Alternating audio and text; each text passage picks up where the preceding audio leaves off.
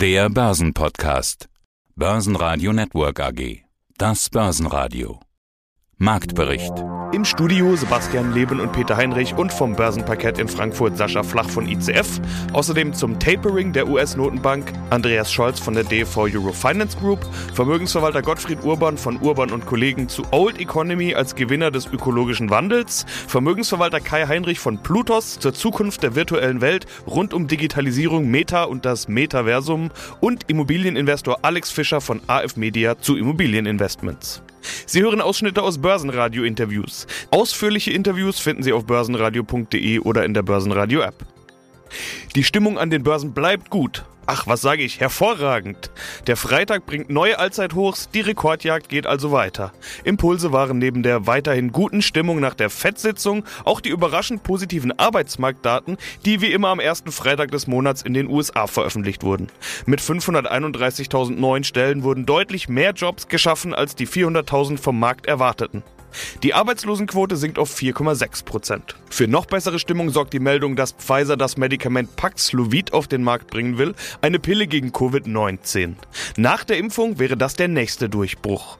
Die Pfizer-Aktie steigt, die Impfstoffhersteller verlieren zum Teil deutlich, BioNTech und Moderna sogar rund 20 Prozent. Profitieren können auch Aktien aus dem Reise- und Tourismussektor, Fluggesellschaften wie American, Delta oder United Airlines, aber auch die Lufthansa legen deutlich zu.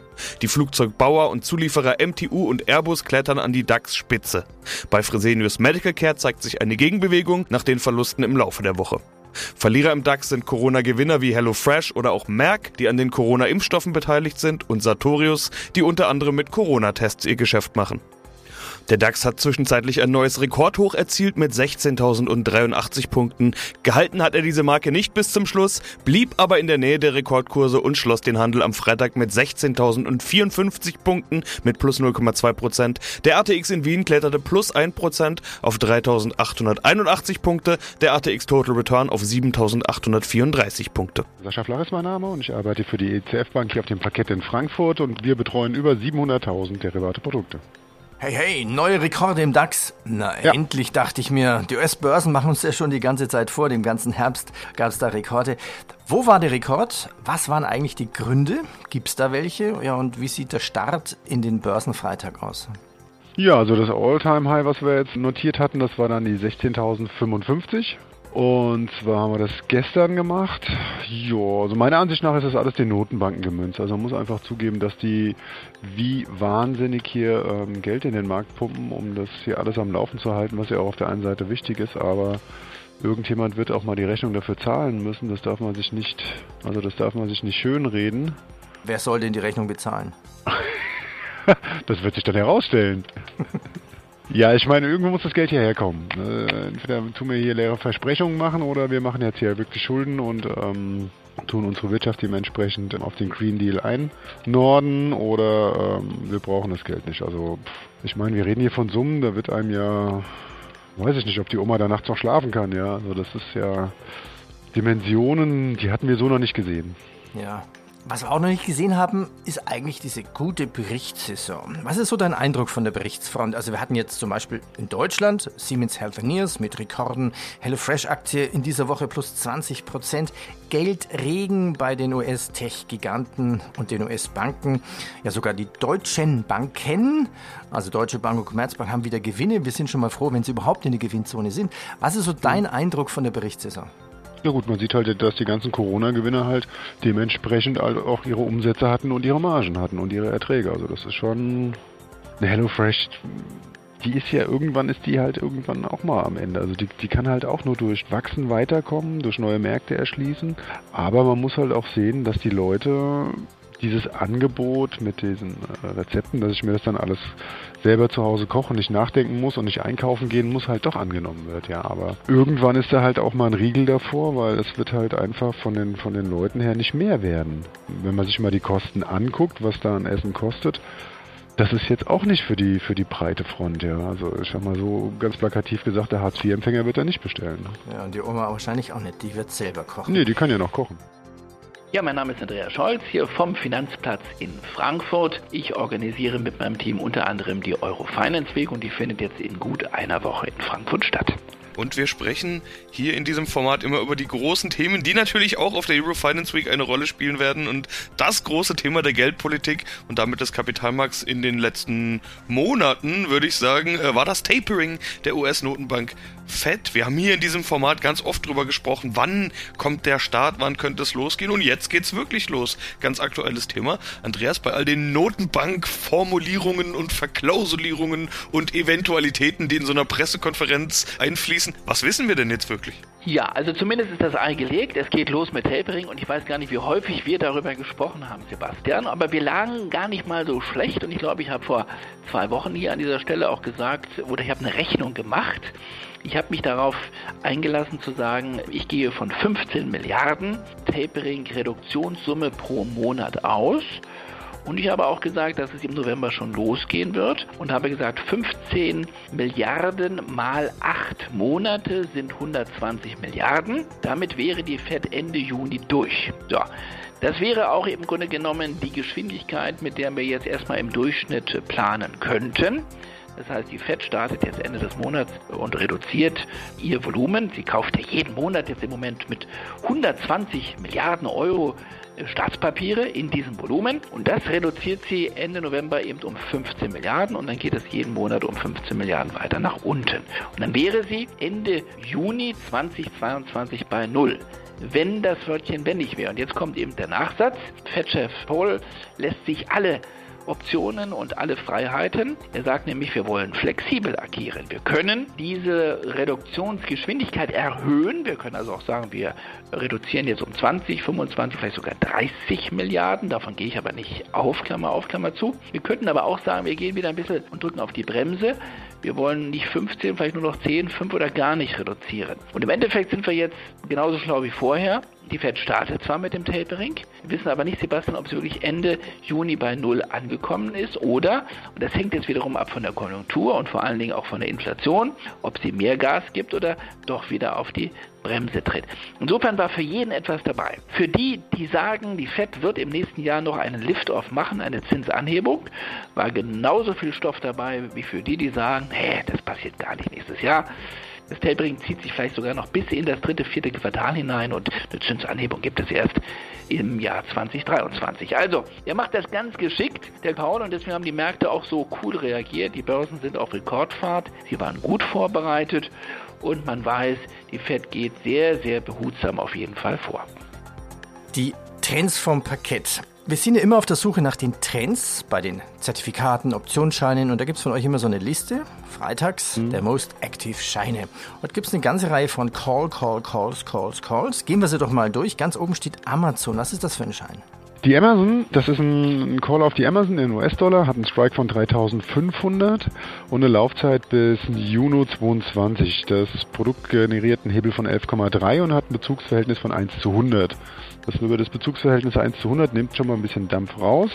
Es gibt ja auch 1 zu 1er oder 1 zu 10er und das ist dann halt das Verhältnis, wie die dann halt dementsprechend mitlaufen. Aber das Produkt ist halt also wie die gekauft? Die, die, ich weiß nicht, da muss irgendwie eine Empfehlung draußen gewesen sein. Ich finde das Ding jetzt auch ganz pfiffig, weil wie gehabt, die Amazon macht weiterhin einen guten Job und selbst ich muss mich immer wieder erwischen, dass ich da gedankenlos auch über Amazon Pay dann hier ähm, im Internet unterwegs bin. Also das ist einfach rundum sorglos Paket bei der Amazon als Endkunde und von daher, die hatte hier hoch bei 3770, wird jetzt um die 3500 Dollar rum.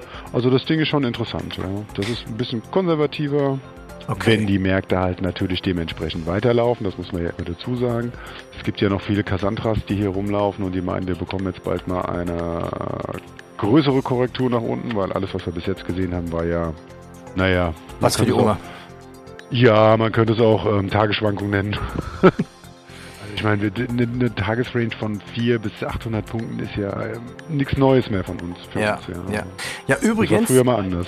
Vielleicht könnte Amazon sogar Konkurrenz für die Finanzbranche werden. Äh, die steigen jetzt in den Finanzsektor ein. Also vielleicht kann man sogar in zwei oder drei Jahren bald erstmal schon mal ETFs bei Amazon kaufen.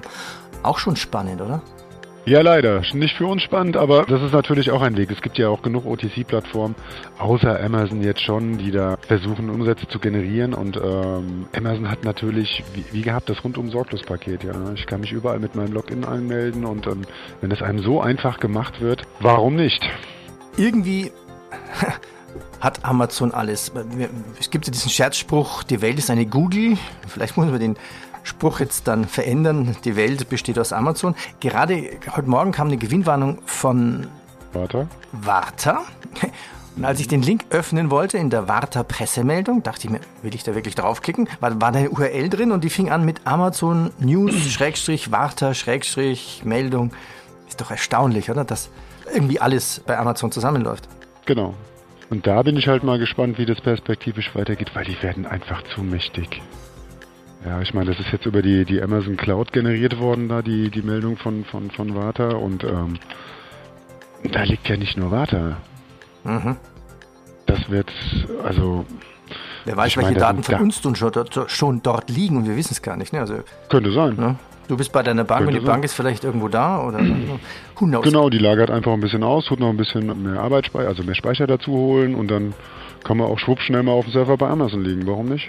Mein Name ist Gottfried Urban, Geschäftsführer der Urban und Kollegen Vermögensmanagement. Wo sollte man denn kaufen? Wir haben jetzt ja über den Gesamtmarkt gesprochen. Welche Branchen sind attraktiv, beziehungsweise wird die eine oder andere Branche eventuell attraktiver mit etwas restriktiverer Notenbankpolitik? Ich denke da natürlich an Banken, Versicherer und so weiter, ja. deren Geschäftsmodell ja mehr oder weniger, ich will jetzt nicht sagen kaputt ist, aber auf jeden Fall eingeschränkt ist durch mhm. äh, fehlende Zinsen. Wenn jetzt die Aussicht auf irgendwann doch vielleicht mal wieder zumindest ein bisschen Zinsen da ist, dann macht das ja auch was mit der Psychologie. An der Börse ist ja der Großteil des ganzen Spiels Psychologie. Äh, werden ja. Banken, Versicherer und so weiter vielleicht wieder attraktiv? Ja, Bankenversicherer und so weiter, genau, da muss man einen Branchenmix nehmen, nicht nur den Bankenversicherungssektor, sondern auch die Old-Ökonomie, Energie, Rohstoffe, alles, was sozusagen beim Kursbuchwert gut aussieht, also substanziell gut abgesichert ist, wo die Gewinne auch in den letzten Jahren gut gelaufen sind und in Zukunft auch gut laufen werden. Und ich denke da auch immer sehr stark an diesen ökologischen Umbau. Und da brauchen wir die alte Industrie. Wir brauchen viel Rohstoff. Wir brauchen, also es ist rohstoff- und energieintensiv und es ist hauptsächlich auch kreditfinanziert, dieser ökologische Umbau. Da müssen wir einfach nicht nur an die Digitalunternehmen denken, sondern auch an die Old-Ökonomie denken. Die wird sehr stark benötigt. Und da brauchen wir einfach den Stahl, den Zement für Stromtrassen, für Windräder, für viele Dinge, für Wasserstofftechnologieentwicklung. Das ist alles kapital- und rohstoffintensiv und vor allem kreditfinanziert. Deswegen werden die Zinsen wahrscheinlich auch unten bleiben müssen, weil wir das uns leisten können auch. Und deswegen auch, sag mal, an die alten Industrien denken. Ich erinnere nur daran, wo die Branchengewichtungen sich verändert haben in den letzten 10, 15 Jahren. Energie und Rohstoffe sind im Schnitt nur noch 3% im Weltindex gewichtet, waren vor 15 Jahren mit 15, 18% gewichtet. Dafür ist jetzt Technologie sehr hoch gewichtet, aber wir wissen auch, dass eine entwickelte App oder ein Digitalunternehmen keinen Strom und keine Energie erzeugt, sondern Energie braucht. Also das heißt, wir brauchen einfach noch mehr den Blick jetzt wieder in die alten Industrien, wo in den letzten Jahren wenig Geld reingeflossen ist. Also man muss ein bisschen switchen, glaube ich, für die nächsten Jahre in den Old Economy Sektor. Hier gibt es günstige Bewertungen und Unternehmen, die einfach auch in der Vergangenheit Geld verdient haben und nicht zu sehr in den Zukunftsmärkten, wo man vielleicht irgendwann mal Geld verdient, zu investieren, gehört auch mit rein. Aber letztendlich die Ausrüstungsindustrie mal auch stärker berücksichtigen. Die Hersteller von Industrieanlagen, wenn sie neue Chipfabriken bauen, äh, ist es klassisches Industriegeschäft. Das im Fokus mehr behalten. Hallo, mein Name ist Karl Heinrich, Vorstand der Pludos Vermögensverwaltungs AG in Frankfurt und Co-Fondsmanager von dem Pludos Multichance Fund. Metaversum. Ist das mega? Oder was heißt das eigentlich? Ist das jetzt mehr als nur eine Holdingstruktur wie Google und Alphabet? Ich würde sagen, es ist der Beginn von einer Neuentwicklung oder einer Weiterentwicklung.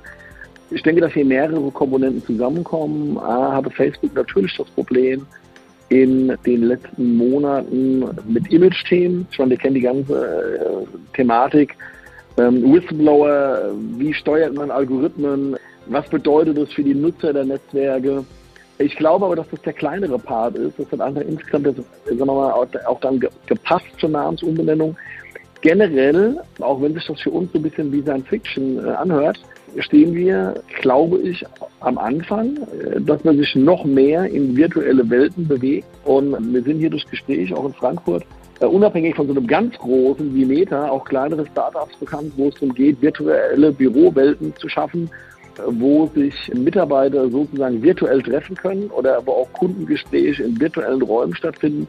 Und es hört sich heute alles noch nach Spielerei an, aber ich glaube, dass wir da in fünf bis zehn Jahren äh, auch eine ganz andere Entwicklung haben werden. Wie, wie meinen ähm, Sie das mit, mit virtuell? Also jetzt muss es ja eine Weiterentwicklung zu Zoom und Teams sein. Das heißt, steht da mein Avatar, so eine Art als Hologramm dann neben mir oder sitzen Sie dann, also statt dass wir telefonieren, treffen wir uns im virtuellen Raum. Wie sieht dann unser Interview in fünf Jahren aus?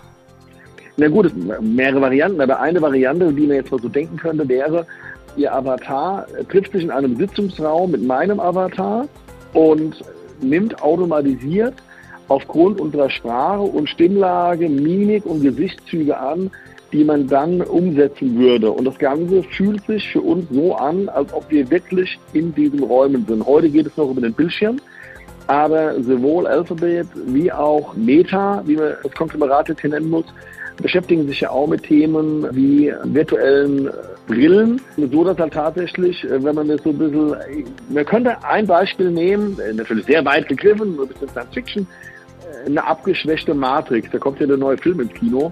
Und das mhm. hört sich zwar heute irgendwie an, als wäre das alles total absurd, aber wenn ich dran denke, wie meine Gedanken oder wie viele Gedanken wahrscheinlich zum Internet Mitte der 90er Jahre waren und wo wir da heute stehen, ich würde sagen, ich halte nichts für ausgeschlossen und die Entwicklungen sind ja nun mal nicht linear, sondern exponentiell. Also ich denke, wir werden in fünf oder in zehn Jahren eine andere Form haben, wie wir, sagen wir mal, digital zusammenkommen, nämlich virtuell mit Avataren. Das lässt sich ja sogar noch weiter spinnen. Äh, Sie sagten, wie wir virtuell zusammenkommen. Ich könnte ja sagen, virtuell zusammenkommen lassen.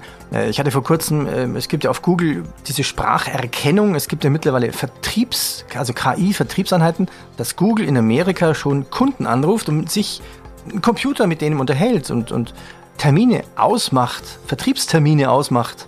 Und dann wird ein echter Mensch angerufen. Wenn ich das mit dem Avatar, was Sie gerade so berichtet haben, mir vorstellen, könnte ich mir sagen, okay, ich lasse mal meinen Avatar mit Ihnen sprechen und ich gehe mittlerweile immer einkaufen oder vielleicht mal auf die Toilette.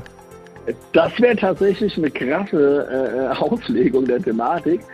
Ich würde einfach nichts ausschließen wollen. Also ich glaube, dass wir, und das erleben wir ja heute schon, dass viele Routinetätigkeiten, dass da gar kein Mensch mehr benötigt wird und dass selbst hochqualifizierte Jobs äh, von einer KI äh, ja ersetzt werden können, in Anführungsstrichen. Aus dem Börsenradiostudio begrüßt Sie heute Peter Heinrich. Ja, und wir begrüßen Alex Fischer von AF Media. Grüße Sie. Ich möchte mit dem Thema Immobilien beginnen. Und zwar Andreas Enria. Er ist ja EZB-Chefaufseher und er mahnt jetzt die Banken an zur Vorsicht bei Immobilienkrediten. Also so nach dem Motto, gibt nicht so viele Kredite aus, besonders im Frankfurter Raum. Haben wir denn jetzt schon eine Immobilienblase in Deutschland? Also was du, was du wissen musst, ich selber äh, bin sehr aktiv am Immobilienmarkt. Ne? Also das heißt, also ich selber habe jetzt in, in Düsseldorf haben wir aktuell drei Bauprojekte in München, eins am Starnberger See, eins hier auf Mallorca, von wo aus wir jetzt gerade skypen, habe ich neun Grundstücke, die gerade entwickelt werden. Äh, ich kenne also den Markt relativ gut und habe vor allem mit der Basis zu tun, also mit den Leuten. Grundlegend ist das keine schlechte Sache, wenn man empfiehlt, hey, passt auf, dass es keine, keine Finanzierungsblase gibt. Praktisch ist es aber so, dass die Leute, die momentan Immobilien kaufen, gar keine Immobilienkäufer sind. Also sie sind auf den ersten Blick gar keine Immobilienkäufer, sondern sie sind Festgeldverlasser. Das heißt, es sind Leute, die haben einfach Cash und sagen, okay, auf der Bank habe ich Negativzinsen 0,405, außerdem die ausufernde Inflation obendrauf Außerdem besteht die Gefahr, dass mir die Bank, wenn sie denn systemrelevant wäre, mir irgendwann in die Kekse greift, wenn sie in irgendwelche Schwierigkeiten käme. Und plus obendrauf könnte mir vielleicht auch noch der Staat in die Kekse greifen. Und tatsächlich kaufen momentan sehr viele Leute, es gibt natürlich auch Immobilienkäufer, aber es gibt viele Festgeldersatzkäufer, also die wirklich sagen, ich will Cash umlagern und möchte Substanzwerte. Und die nehmen teilweise gar keine Kredite auf. Ich könnte euch da Stories erzählen. Sanierung Düsseldorf Innenstadt auf Eigennutzerniveau, Quadratmeterpreise relativ hoch, ja, top saniert, entkernt, alles äh, tutti. Und dann sagt äh, der Typ so, ja, ich möchte die als Kapitalanlage. Dann sagen wir, oh, sind Sie sicher? Ich meine, so Vollsanierung für Eigennutzer ist ne, äh, als Kapitalanlage hat er mhm. nicht die beste Rendite, ja, stört mich nicht. Und dann sagen wir jetzt, sehr schön, sollen wir es Ihnen noch vermieten? Nö. Ah, Sie haben schon einen Mieter? Nö. Ja, wie? ich lasse leer stehen. Dann sagen wir, wie leer stehen? Ja, ich lasse leer stehen. Also, die, also, also die Immobilie quasi klassisch als, als Parkplatz?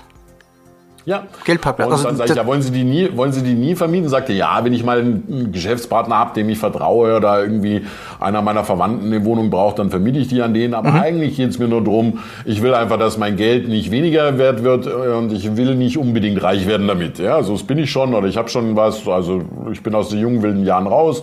Ich möchte eher konsolidieren und ich will erstens keine Verluste machen und zweitens oder zumindest keine großen Verluste machen und zweitens möchte ich keinen Ärger.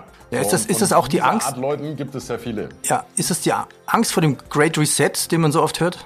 Wir auch immer wieder mal diskutieren. Naja, also ich sag mal, ich sag mal so, grundsätzlich, grundsätzlich ist diese Angst ja schon weit vor diesem Herrn Schwab sein Buch da. Also angefangen hat es von vor zweieinhalb bis drei Jahren, so wie ich das beobachten konnte, aus dem Kontakt zur Basis, dass einfach, und das, und das siehst du, das siehst du ja auch, wenn du dir die Preise anschaust, und viele fragen ja auch, wo gehen die Preise hin? Die Antwort ist ganz leicht. Wenn wir momentan Mehrfamilienhäuser in Düsseldorf haben, die eine Rendite von drei Prozent haben und so verkauft verkauft werden, was natürlich für einen Immobilieninvestor eigentlich lächerlich ist, und meine These stimmt, dass das Festgeldkäufer sind, dann kannst du dir vorstellen, wie die Renditen noch sinken können, nämlich unter 0,5, so minus 0,5.